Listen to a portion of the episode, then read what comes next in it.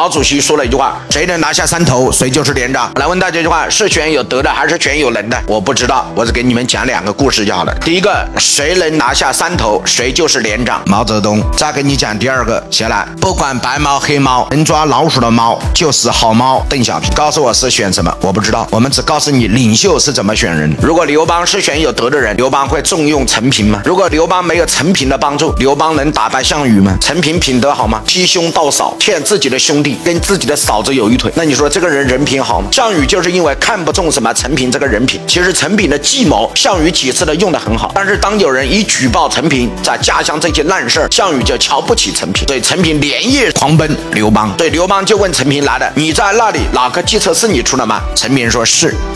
把？刘邦就要问，那你能有办法把项羽打败吗？陈平说：“我愿一试。”然后刘邦笑一下，那怎么一试？他说：“汉王，你愿意给我三十万两黄金？”对吧？刘邦一想，我这里一共都没有三十万两黄金。那刘邦一犹豫，陈平就微微一笑：“大王，你是要江山，还是要今天的感觉？”刘邦说：“我当然要江山。”他说：“你看，陈平说，他说今天你借我三十万金，我帮你把江山拿下，这三十万金还是你的嘛？”嘿，刘邦一听，他妈有道理哦。对啊，那你说你要三十万金干嘛？他说：“项羽不。”不可怕，可怕的是项羽背后的军师范增。给我三十万金，我让范增离开项羽。项羽就是一只无头的苍蝇。陈平不负所托，最后把项羽和范增离间。哎，各位同意吗？所以你告诉我是拥有德还是拥有人？我不知道。